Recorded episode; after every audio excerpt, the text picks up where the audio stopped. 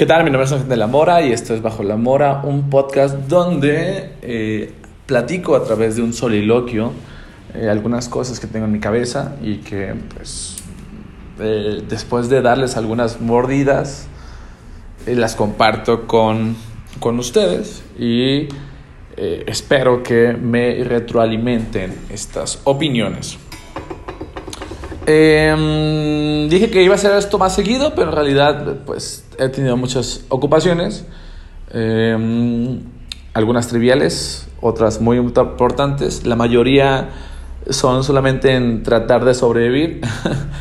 Eh, no son cosas como muy trascendentales y ni es porque sea un hombre muy ocupado, sino porque hay veces que solamente necesito sobrevivir. Luchar por sobrevivir. Este, pero bueno, el día de hoy quisiera platicar sobre un tema que en realidad no eh, siempre está presente, pero también nunca está presente. O más bien no es una novedad. Es un tema histórico que siempre em, ha estado ahí, por lo menos desde los últimos 80 em, años, posiblemente, o más, menos. Em, y que pues, en ocasiones es noticia, en ocasiones se apaga un tiempo, pero me parece que siempre es importante como eh, retomar estos temas, porque eh, pues no están resueltos todavía. Estoy hablando sobre eh, la situación que hay sobre mm, la relación entre el pueblo palestino y el pueblo judío.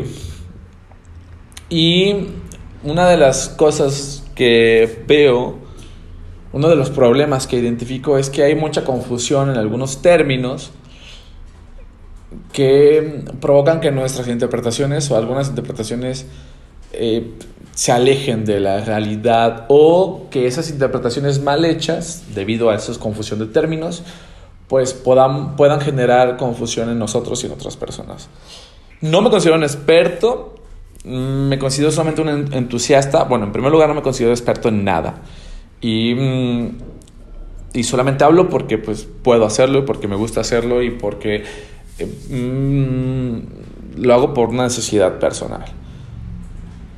Y, pero pues algo sé sobre el tema, me apasiona, me interesa, me preocupa. Y también pues es un tema eh, que es una situación que, que afecta a cientos de personas y pues por eso debería de importarnos a todos. Independientemente de nuestras posiciones políticas, ideológicas, religiosas, mm, esta situación afecta la vida, la integridad, la dignidad, el bienestar de cientos de miles de personas y por eso debería ser un escándalo global. Y pues para entender esto necesitamos tener como ciertos posicionamientos muy claros, ciertos conceptos claros. Y estos conceptos, bueno, creo yo los tengo claros, puede ser que me equivoque. Y pues es resultado de estar investigando, leyendo, consultando, escuchando otras voces. Y mm, pues por eso medio me atrevo a compartirlos. Estableciendo que no son Em, ideas estáticas, no son ideas terminadas. Puede ser que estoy equivocado, con el tiempo vaya descubriendo nuevas cosas y vaya aprendiendo y posiblemente lo que diga el día de hoy quede caduco y, después tendría que modificarlo constantemente. Que creo eso aplica para todas las cosas de nuestra vida. Las certezas de hoy eh, cambian, se modifican y, y aparecen nuevas certezas y, algunas certezas pasan a ser incertezas, algunas incertezas pasan a ser certezas, y así estamos todo el tiempo evolucionando. Diría Michel Foucault, no me pregunten quién soy y ni me pidan que siga siendo el mismo. Entonces, eso me, parece muy interesante de, pues todo nuestro pensamiento está evolucionando todo el tiempo y no me permitan que, eh, no me pidan que coincida todo el tiempo conmigo mismo. Bueno, hay un conflicto bélico armado, es un conflicto histórico entre el pueblo de Palestina y el pueblo de eh, Israel. Un conflicto histórico desde hace mucho tiempo.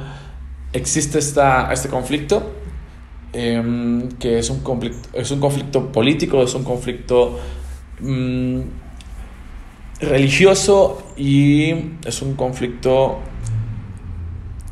de intereses eh, geopolíticos que en los últimos 80 años, o más bien, bueno, para ser más exacto, finalizada la Segunda Guerra Mundial, es cuando el problema adquiere una dimensión más complicada para estos dos pueblos. Y que se ha convertido en un problema que ha llevado a la vida de, de eh, que ha cobrado la vida de muchas personas. Antes de este, de este momento histórico de la Segunda Guerra Mundial, la finalización de la Segunda Guerra Mundial y las consecuencias que tuvo la Segunda Guerra Mundial, el conflicto estaba, pero no había adquirido alguna importancia tan grave, una, unas consecuencias tan graves que implicarían la vida de, de, de personas.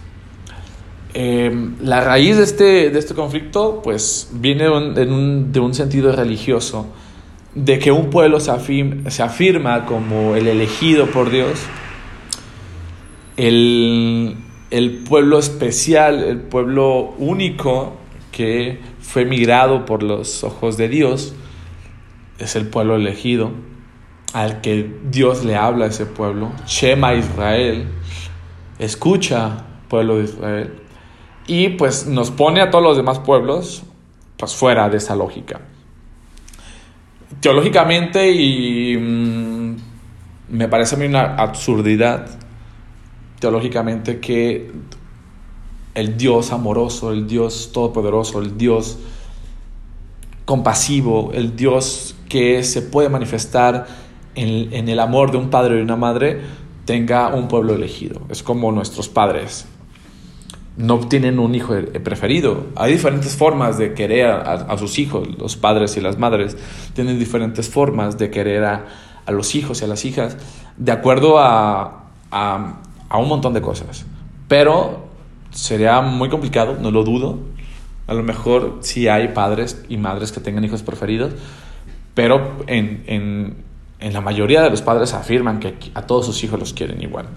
Ahora, eso es en el ámbito terrenal, somos personas, somos humanos, podemos equivocar, pero cuanto más un Dios, em, y de hecho eso dice la, Biblia, em, si un padre que es pecador, que es imperfecto, que es humano, una madre, quiere lo mejor para su hijo, para su hija, cuanto más el Padre Celestial. Eso dice la Escritura. Entonces, si los padres amorosos, quieren a todos sus hijos y se preocupan por todos sus hijos y les demuestran afecto a todos sus hijos de diferente forma, pues cuanto más un Padre, Padre Celestial que su capacidad de amar es, inconmensurable, ¿no? es impensable, trasciende el pensamiento humano. Entonces, teológicamente, me parece imposible, me parece eh, incluso estúpido pensar que Dios ahí ama solamente un pueblo o ha elegido solamente un pueblo. Y desde ahí, pues, parte todo el problema. Porque unos si lo creen muy fielmente, asumen esa arrogancia, me parece una arrogancia. Y pues desde ahí construyen un proyecto político, un proyecto religioso y un proyecto teológico y un proyecto em, social, asumiéndose que ellos son el pueblo elegido por Dios. Y todos los demás, pues no somos ese pueblo elegido, y pues no hay una salvación para nosotros. Esa es la base de todo el problema. Esa es la base, que este Dios que los eligió a ellos, les, también les prometió, además del, paraíso, además de, la salvación, les prometió también una tierra prometida, ¿no? un lugar para que puedan habitar. Pero por muchas situaciones a lo largo de la historia han tenido que salir exiliados de esa tierra prometida. Entonces, aunque Dios se las prometió, pues en realidad el tiempo que la han ocupado, el tiempo que han estado ahí, pues es muy poco, muy poco tiempo. Y en realidad esa tierra pues ha pertenecido históricamente a otros pueblos. Ahora hay un problema inicial con esos herederos de la tierra prometida o herederos del, del pueblo elegido. Y es que em, el pueblo judío viene de Abraham, del que se conoce como el padre Abraham, que Dios le da la promesa a Abraham de que su descendencia va a ser como las estrellas del cielo y como las arenas de los desiertos, ¿no? o infinita su descendencia. Y la historia nos cuenta que eh, eh, la esposa de Abraham no podía tener hijos, era estéril, Sara, y pues escuchando la promesa que, que Dios le había hecho a Abraham de que su descendencia iba a ser infinita, pues le, y, y sabiéndose ella que, que es imposible que ella pueda darle un hijo, pues le ofrece a la sirvienta a Abraham. Sara le pide a la sirvienta, tiene un nombre, no recuerdo quién es la sirvienta, tiene un nombre, eh, a, su, a la sirvienta le pide que pues se una con Abraham y le pueda dar un descendiente. A ver, que ahí eh, mm, hay cosas que no estoy de acuerdo, hay cosas que, que me parecen muy basura, pero pues eran los tiempos aquellos. En primer lugar, pues estoy en contra de la esclavitud, ¿no? Entonces, eran esclavos, eran esclavas. Esta persona que tiene un hijo es una esclava de, de Sara y de, y de Abraham. Pues, en primer lugar, estoy en contra de la, de la esclavitud, ¿no? No, no, no, no, no puedo aceptar eso, pero en ese tiempo ahí estaba.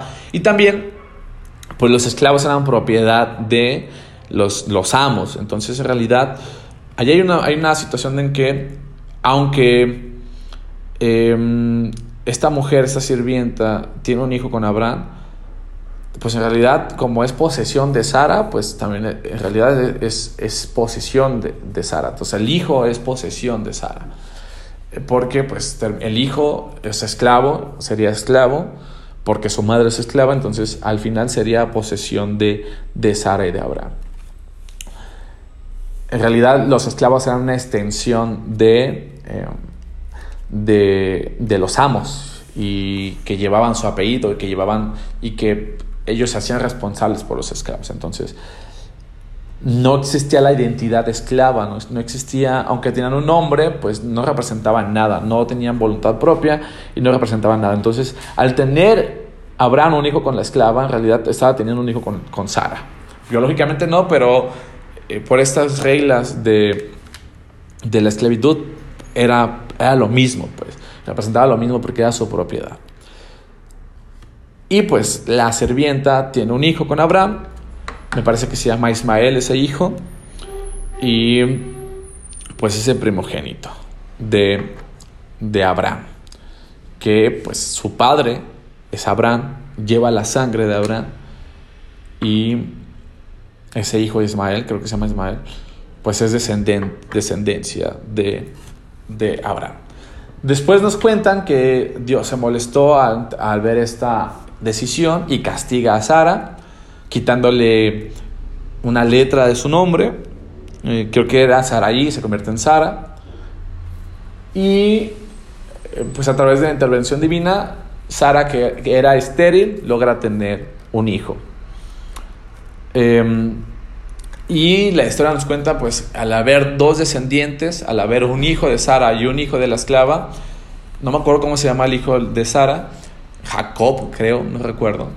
Bueno, a ver estos dos descendientes, pues empieza a haber problemas de celos, empieza a haber problemas de, de, de pues, quién es el verdadero hijo, ¿no? ¿Quién es el hijo legítimo? A ver, si hay celos, si hay problemas sobre eso, es porque los dos, en teoría, son descendientes de Abraham. Entonces los dos tienen los mismos privilegios y los dos tienen los mismos em, beneficios, porque pues eso trae celos, eso provoca los celos. Si en realidad el hijo de la esclava no, no, fuera tan importante, fuera un hijo de una esclava y fuera un esclavo, en realidad no tendría ninguna preocupación Sara y su hijo. El problema es de que hay conflictos entre el amor que Abraham le brinda a sus hijos y los beneficios que puede haber. Entonces hay peleas y terminan eh, excluyendo a, la esclava y a, Ismael de, de, la vida con Abraham. Entonces se van a otros pueblos, se van a otros lugares y los terminan exiliando. La tradición dice que de ahí viene el pueblo musulmán, de este hijo de la esclava que yo no lo podría considerar un hijo bastardo porque em, no fue con una mujer cualquiera, fuera del matrimonio, sino que fue con una mujer que era posesión de su esposa. Era una extensión de la ama, ¿no? No estoy a favor de, todo esto, me parece algo despreciable, pero pues eran los tiempos aquellos. Entonces, no, yo no puedo considerar a Ismael un hijo bastardo porque estaba dentro de la lógica, de las reglas, de los estatutos, de amo y del esclavo. Y además porque también Abraham reconoce a ese hijo, le da eh, su, le da el reconocimiento, entonces no es un hijo bastardo. Le, lo que sabemos es de que eh, los bastardos no recibían el, apellido del padre. Y, y cuando el, padre les daba el apellido, pues dejaban de ser hijos bastardos. Entonces, em, el ser bastardo tiene que ver con el reconocimiento o no del padre. Entonces Abraham reconoce a, Ismael como su hijo y, acepta la, ofrenda de su esposa de, tener descendencia con su esclava, ¿no? Entonces es un proceso legal, todo fue legal de acuerdo a las leyes de aquel tiempo. Algo que escuchaba hace poco y tiene mucho sentido es que en realidad, pues siendo hombres importantes, siendo una familia importante, Abraham y Sara, pues debieron haber tenido más esclavos, más esclavos y más esclavas. Entonces, por lógica, si Dios le prometió a Abraham que su descendencia iba a ser inmensa, pues yo creo que en realidad Sara le ofreció a todas sus esclavas. En, el texto solamente se habla de una esclava, pero eh, lo lógico pensar es que tenían varios esclavos. Entonces es posible que Abraham hubiera tenido hijos, más hijos, con otras esclavas. No lo podemos saber porque solamente se nos habla de uno, pero por las cuestiones históricas sabemos que las personas tenían varios esclavos, hombres y mujeres, una multitud de esclavos grande. No era una sirvienta solamente. y dependiendo del poderío de la persona, pues tenía más y más esclavos y sirvientes a su servicio. Entonces, eso me parece muy interesante, esa visión me parece muy interesante y pensar que en realidad Abraham pudo haber tenido hijos con otras esclavas a petición de su esposa. En el texto solamente se nos habla de uno, eso no quiere decir que, no hayan existido eh, otros, otros hijos eh, que eh, pues buscaban, bueno, que se buscaba que Abraham tuviera una descendencia como las estrellas del, del del cielo y las arenas del desierto. Entonces, allí surge esta distinción entre el pueblo judío y el pueblo, y el pueblo mm, musulmán, que es este pueblo que sale exiliado y se va a otro lado, y que por cierto es un pueblo que tiene la bendición de Dios. Cuando al momento de ser eh, exiliados del, del lugar donde vivía Abraham, Dios los bendice y dice que nadie puede meterse con estos, con estas dos personas, con la esclava y con, con su hijo. Entonces están benditos por Dios. Entonces allí hay otra manifestación de que en realidad pues tienen la bendición de Dios y, son reconocidos como tal. Mm, cosa que pues no se reconoce, no se reconoce al pueblo musulmán como el pueblo elegido, tampoco. Mm, y los judíos quieren eh, reconocer como único pueblo elegido.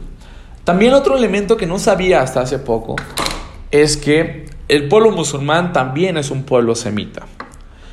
Em, el término semita habla de una etnia, un tipo de, genes, una, tribu, un, grupo de personas que comparten genes, em, como ser maya, como ser em, eh, catalán, como ser Nuit o, Inuit, los, algún, un pueblo del norte de Canadá, como ser eh, gitanos, como ser em, em, eh, griegos, como ser romanos, como ser chinos. Es, un, es, unas características raciales, es una etnia que comparten ciertas características genéticas. El semita es eso, tiene que ver con unas características biológicas, que no tiene que ver con la religiosidad. Hay semitas que descienden de Sem, que pueden tener cualquier religión. Entonces, semita es un pueblo, es una, es una etnia, es, una, es un árbol genealógico. Y que los judíos, algunos judíos, son semitas, descienden de esta, de esta, de esta rama, de esta sangre de Sem, y también los musulmanes descienden de esta de esta rama de Sem, porque Abraham es semita.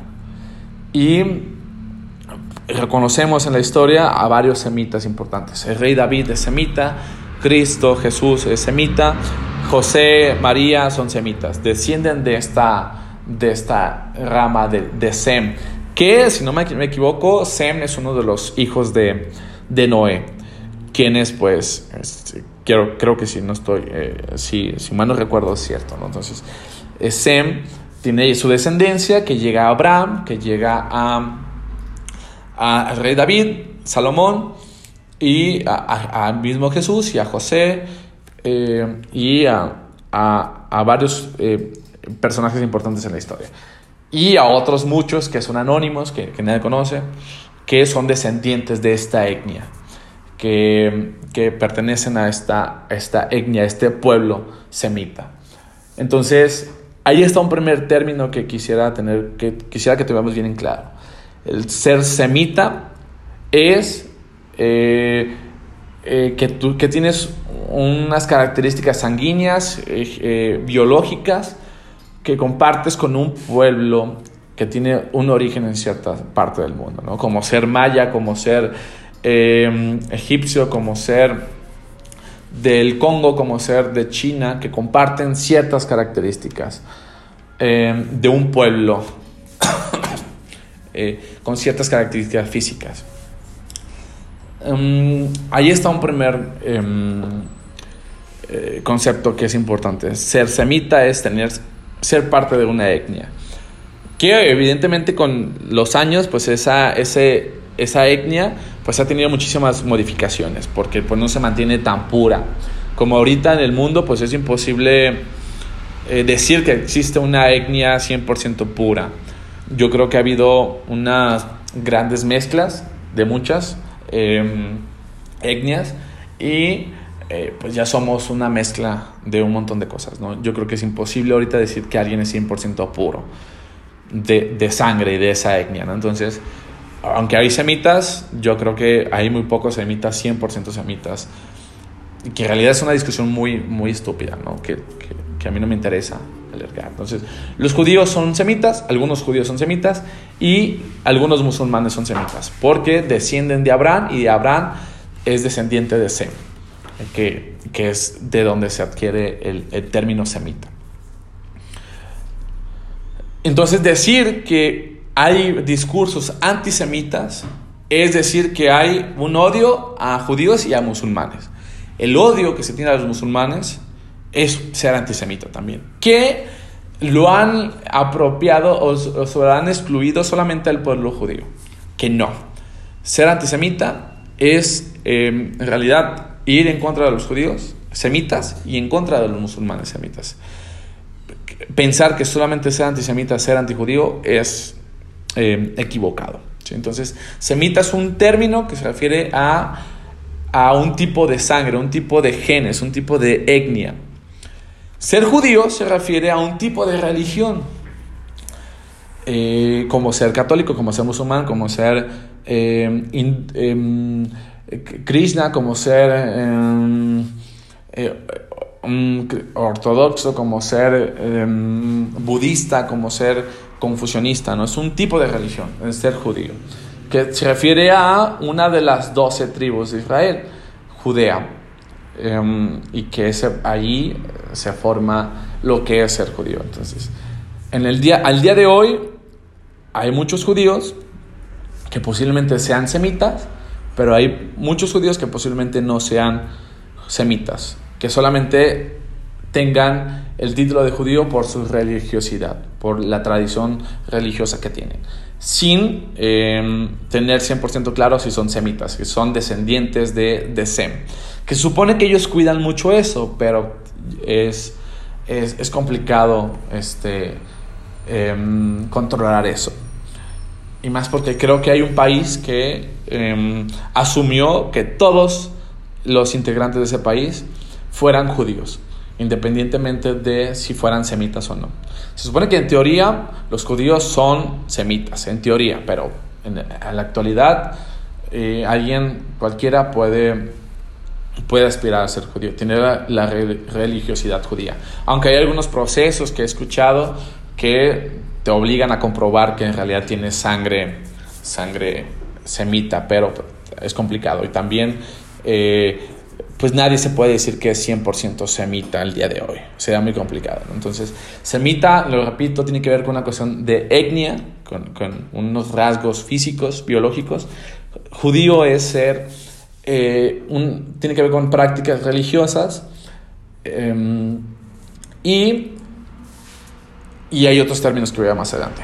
Cristo, Jesús, el personaje histórico, era semita porque era descendiente de David y de Abraham y era judío porque eh, tenía la práctica de la religiosidad em, judía. Entonces, él era judío y era semita. Y en, en la actualidad se puede ser semita ateo, no tiene ninguna de una práctica religiosa, se puede ser semita judío y se puede ser semita musulmán, o también se puede ser judío sin ser semita y también se puede ser musulmán sin ser semita, o, o sin ser los 100% semitas. Ahí está la primera distinción que quiero hacer. Después hay otra cosa que, que llega después, que esto es mucho más nuevo. El término semita pues es un término que, que, eh, se refiere a muchos años atrás en la historia, desde Sem, desde la tradición de Noé y de Abraham y del rey David y todos ellos. Y también el ser judío pues eso también se refiere a algo muy, muy viejo en el tiempo, ¿no? Eh, desde que los habitantes de la aldea de, de, Judea, de, Judá, de Judea pues desde ahí viene el término de judío y pues estamos hablando de muchos años atrás en la historia. Pero hay un término que aparece muy recientemente, después de la Segunda Guerra Mundial, que es el sionismo. Que quiero tener mucha precaución con esto porque ese término se presta a eh, muchas ideas de conspiración y paranoicas y, de mucha eh, posverdad, cosas que son muy ficticias. Hay una parte que es muy de ciencia ficción y hay otra parte que es real con el sionismo.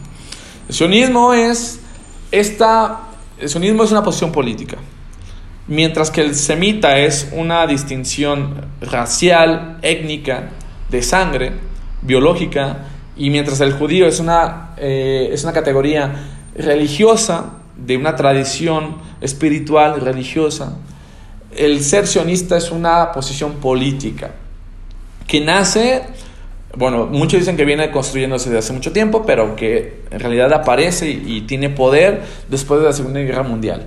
Y que lo que busca es eh, establecer eh, un Estado, un gobierno, un país que sea exclusivamente eh, para los judíos, lo que se conoce como hoy el Estado de Israel.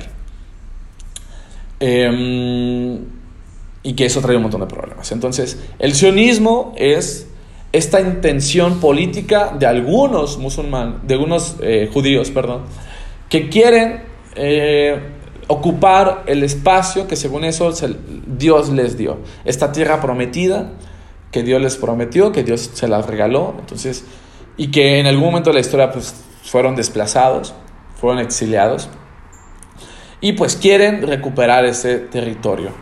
Em, a través de muchos mecanismos, ¿no? Entonces, después de la Segunda Guerra Mundial, la ONU y Estados Unidos y algunos países eh, les conceden este, este beneficio de tener este lugar y llamarlo Estado de Israel, eh, que trajo un montón de complicaciones eh, en muchos sentidos, pero ahorita no quiero hablar sobre eso.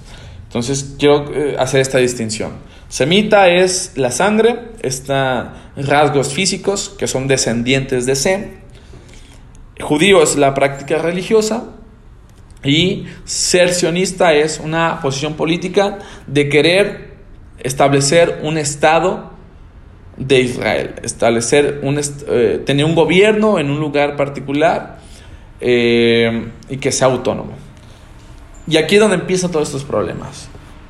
Mm, en este lugar que se denomina Tierra Prometida, eh, este lugar donde está Jerusalén, donde está Casa, donde está Siria, donde está eh, estos lugares famosos en la Biblia, Belén, eh, Jordán, Jordania, Cisjordania, este lugar que, que es, son muy populares en, en, la Biblia, que es la tierra prometida. Bueno, este lugar ha sido habitado durante miles de años por semitas y por otros pueblos, porque ha habido un intercambio muy importante, ¿no? Entonces, y que después fue habitado por judíos y por musulmanes. Y durante muchos tiempos estos se vieron eh, conviviendo, fueron conviviendo con una paz, con una tranquilidad, como hermanos, como primos, como parientes lejanos que adoran al Dios de Abraham. Aunque tienen diferencias radicales, aunque tienen diferentes doctrinas, al final las tres religiones más importantes, musulmanes, judíos y católicos, pues tienen un punto en común que reconocen al Dios de Abraham. Son em, religiones abránicas que reconocen a Dios, eh, el Dios de Abraham como su Dios eh, más importante. Entonces, hay puntos en común. Durante mucho tiempo estuvieron viviendo eh, juntos, pacíficamente, y los judíos judíos, que eh, se consideran como judíos ortodoxos o judíos que, siguen la tradición eh, más radical, reconocen que históricamente ya no pueden ocupar esa tierra prometida que Dios les había prometido porque saben que están exiliados. Se reconocen como exiliados y que es un pueblo errante, que no puede regresar a ese lugar prometido porque eh, sus acciones los hicieron equivocarse, ¿no? Y, recibir, no este castigo, pero sí recibir eh, este, reconocerse que no son dignos para regresar a la tierra prometida.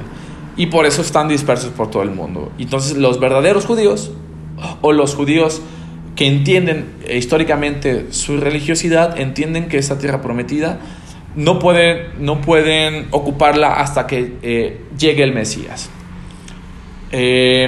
por eso mismo no han reconstruido el templo de David, porque en algún momento de la historia se destruyó y no pueden reconstruirlo.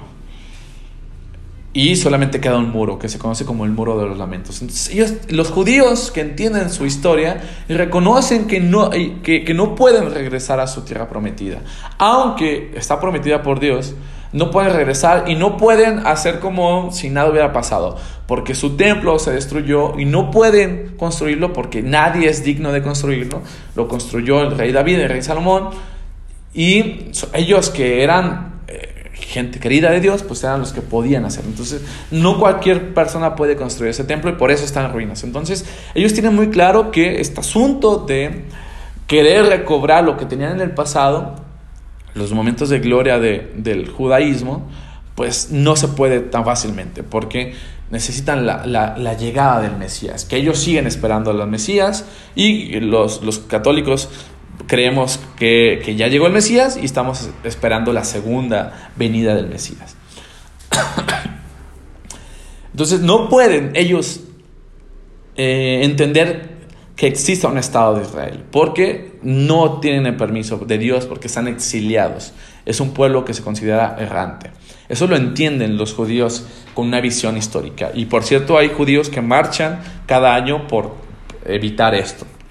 El problema es de algunos judíos, que se hacen llamar judíos, que posiblemente sean o no semitas, pero que entienden una posición política de querer establecer a la fuerza un Estado de Israel. Y el problema es que ese lugar estaba habitado por un pueblo llamado Palestina. Que ese pueblo, algunos son musulmanes, algunos son judíos y algunos no son nada. Y ahí está el problema con ellos.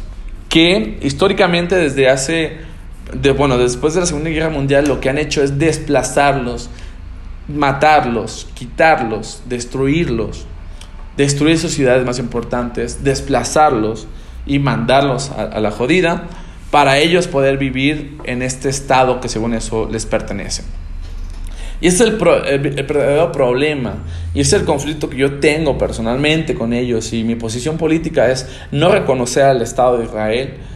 No es legítimo porque esto involucra el desplazamiento de cientos y miles de palestinos. Que a la fecha hay una cantidad enorme de muertes y de gente herida y de gente que sus vidas se ha ido a la miseria por esta intención. Ahora, hasta aquí me he dedicado a hablar sobre puras cuestiones eh, religiosas de que este lugar pues, les pertenece a ellos porque son el pueblo elegido. Pero también hay una intención geopolítica que hay atrás y que vale la pena mencionarla. Y es que este lugar, que también se le conoce como la media luna, es un lugar sumamente estratégico. Y es por eso que toda la historia de la humanidad ha tenido muchísimos conflictos bélicos, conflictos armados. Porque este lugar es la entrada o es la puerta que conecta tres continentes, Europa, África y Asia.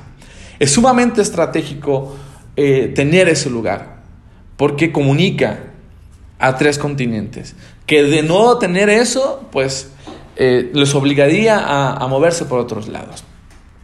Es tan importante este lugar que cuando los otomanos lo conquistan, eh, y cierran la puerta de esa comunicación, pues toda Europa se ve afectada y pues empiezan a, a, viajar por otros lados. Y, de ahí viene el, el encuentro con América. Colón tiene que buscar otras rutas porque esta puerta está ocupada por los otomanos.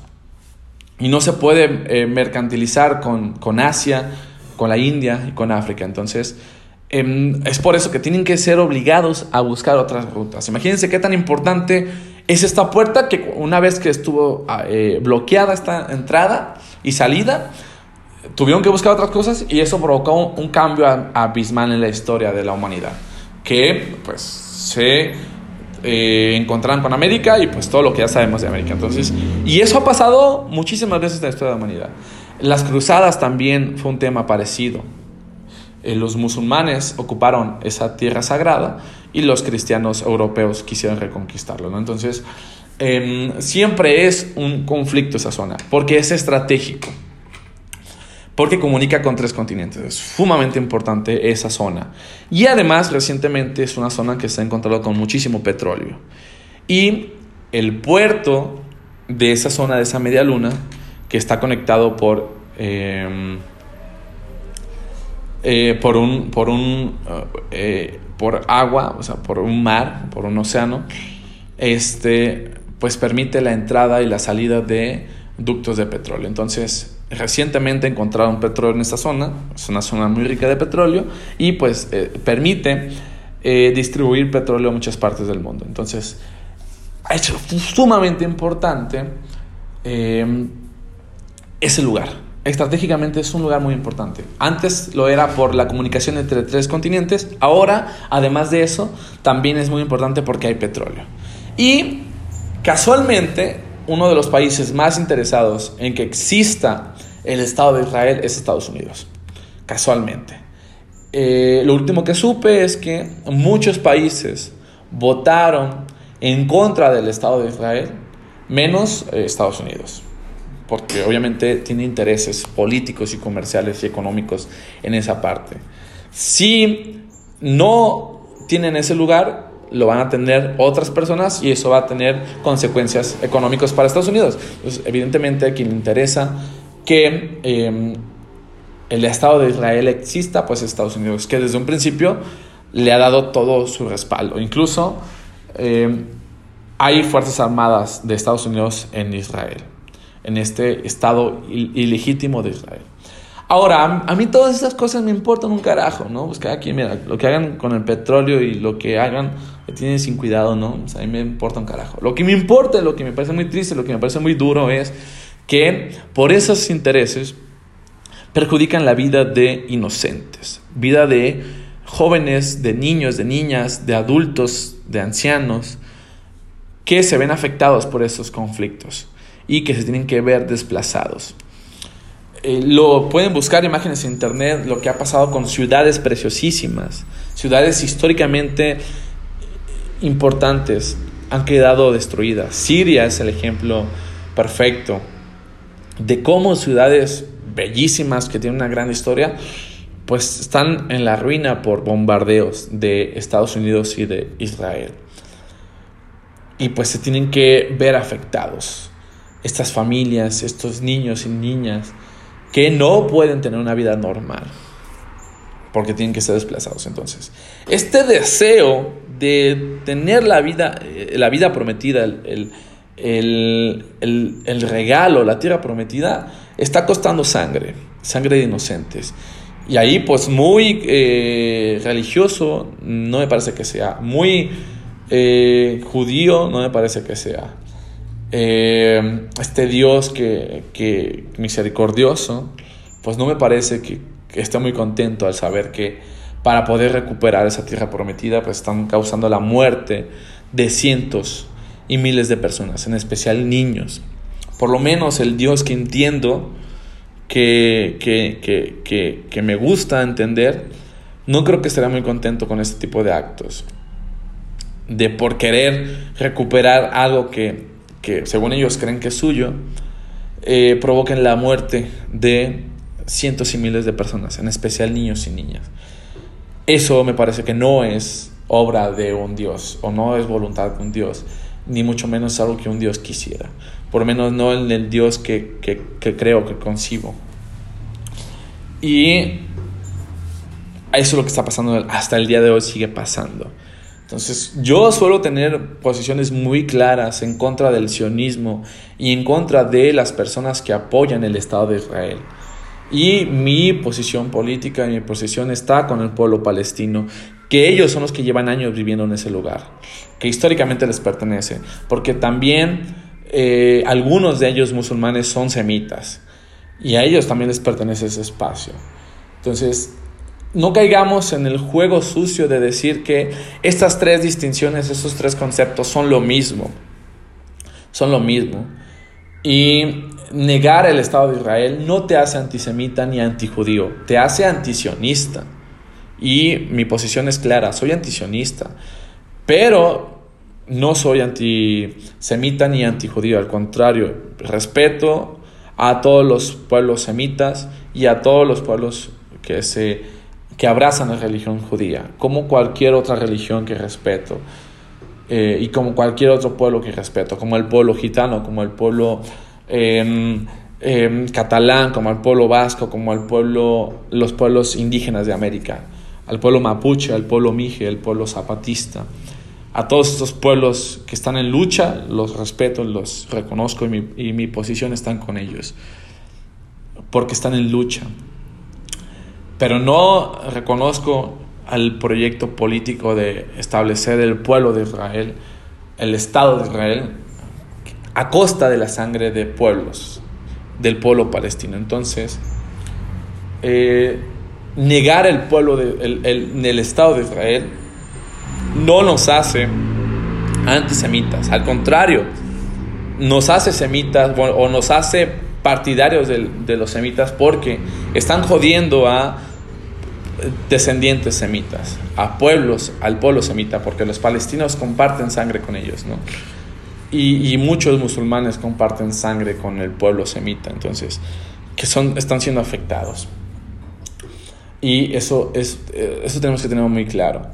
Hay una, esta distinción de estas tres cosas y los últimos, los sionistas, es una posición política que algunos judíos y algunos semitas comparten con este proyecto sionista.